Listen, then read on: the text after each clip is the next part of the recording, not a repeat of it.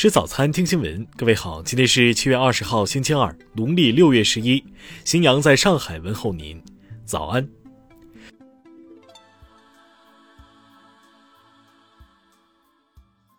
首先来关注头条消息。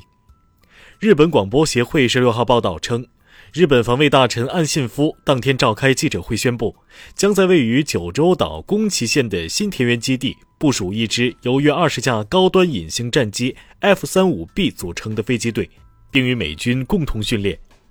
日媒分析称，此次部署旨在针对中国在钓鱼岛、冲绳附近的频繁活动，提高日本西南诸岛周边的应对能力。报道称，F-35B 战机为美国海军陆战队及英国皇家海军采用，属于第五代战斗机，能实现短距离起飞及垂直降落。日本读卖新闻援引防卫省官员的话称，F-35B 战机是日本离岛防卫的王牌。对此，中国外交部发言人赵立坚日前明确指出，这段时间日方接二连三拿中国说事儿，粗暴干涉中国内政。无理指责中方正常的国防建设和军事活动，对中方正常的海洋活动说三道四，渲染所谓中国威胁，这是极其错误和不负责任的。中方对此强烈不满，坚决反对。钓鱼岛及其附属岛屿是中国领土不可分割的一部分，中方在钓鱼岛海域开展巡航执法活动，是行使本国固有权利，正当合法。听新闻早餐，知天下大事。国家发改委昨天指出，今年以来，我国经济恢复成效明显，经济运行呈稳中加固、稳中向好态势。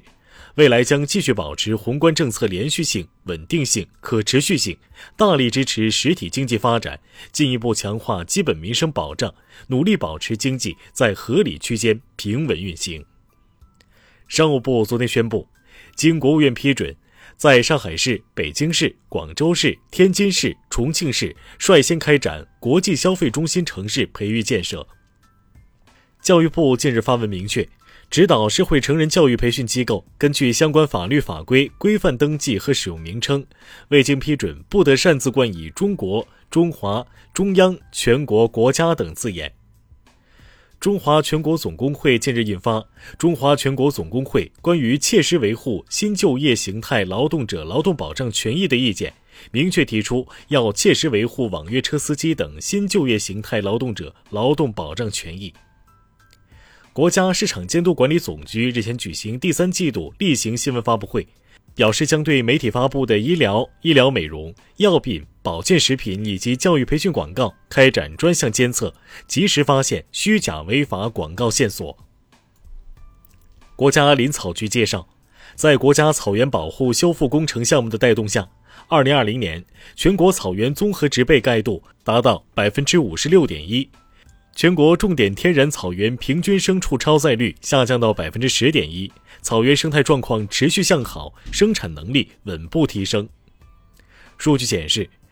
截至目前，南水北调中线一期工程自淘岔取首累计调水入取水量达四百亿立方米，直接受益人口达到七千九百万人，南水已成为京津冀豫沿线大中城市主力水源。中国电力发展报告二零二零指出，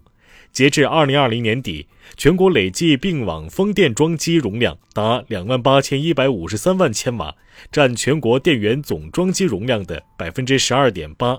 占非化石电源装机容量的百分之二十八点六，超额完成“十三五”规划目标。下面来关注国际方面。美国、法国、德国、英国、日本、韩国等多国驻阿富汗大使馆以及欧盟驻阿代表团、北约驻阿高级民事代表办公室十八号发表联合声明，呼吁塔利班立即停止持续不断的军事攻势。阿富汗政府与塔利班十八号结束新一轮和平谈判，双方同意加快谈判进程，以促成公正、长期的结束阿富汗冲突，实现和解，保障全体阿富汗人民的利益。伊朗外交部十九号说，新一届伊朗政府八月初上台后，伊朗将继续推进伊朗核问题全面协议相关方会谈。民调数据显示，在疫苗推广缓慢和悉尼可能持续封锁的情况下。澳大利亚人对联邦政府联盟党的支持率降至莫里森就任总理以来的最低水平。韩国青瓦台十九号表示，总统文在寅不会在东京奥运会期间访问日本。欧盟官员十八号表示，欧盟在新冠疫苗接种速度上超过了美国，同时将继续出口欧洲大陆上生产的一半疫苗剂量。阿富汗外交部十八号发表声明称，阿富汗驻巴基斯坦大使的女儿在巴遭绑架，阿富汗政府召回驻巴大使和高级外交人员，直到安全威胁解除，并逮捕和审判这起绑架案的罪犯。经哥斯达黎加立法大会近日投票。树懒正式成为该国新的国家象征。树懒是一种哺乳动物，主要分布在中美洲及南美洲的热带雨林中，因其缓慢的移动速度而闻名。下面来关注社会民生。西安美术学院昨天就八名考生被退档作出说明称，该事件系严重招录事故，相关工作人员已被停职，并由学院纪委调查追责。学院对退档考生及家长逐一进行耐心的解释说明，表达歉意。近日，网曝山西一医生向患者索要红包，涉事医生所在医院十八号发布通报，给予其党内严重警告处分、行政记过处分，停止执业六个月，扣罚六个月绩效奖励，取消当年个人评先评优、职务晋升及职称评聘资格，进行全院通报。十三号。河北承德县白河上游普降大暴雨，新帐子镇党委书记邢中山、副镇长季凤学所乘车辆不幸翻入河中遇险失联，后经全力搜救，两名失联同志全部找到并确认因公殉职。四川乐山烟草专卖局日前对辖区内某电子产品经营部向未成年人销售电子烟的行为作出行政处罚，并处以两千元罚款。这也是四川省开出的首张向未成年人销售电子烟罚单。辽宁残疾按摩师于海义涉嫌故意伤害一案将于二十号二审开庭。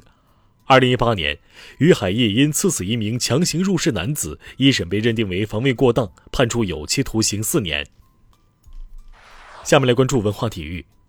中超联赛第六轮，上海申花三比二绝杀大连人。河北队二比一战胜长春亚泰。东京奥运会女排项目夺冠赔率出炉，中国女排和美国女排是夺冠热门，东道主日本队位列第六。白鹤滩水电站库区考古成果日前公布，考古人员通过对其近两年的抢救性考古发掘，发现了新石器时代遗址及商周时期的墓葬，证明早在距今约四千年前，该区域已有人类生存繁衍。马克思主义经典文献传播通考出版座谈会日前在北京召开，与会专家学者一致认为，丛书为构建中国特色哲学社会科学学科体系、学术体系和话语体系提供了珍贵的文献资料，将推动我国马克思主义经典文献研究和马克思主义传播史研究向纵深发展。以上就是今天新闻早餐的全部内容。如果您觉得节目不错，请点击再看按钮。咱们明天不见不散。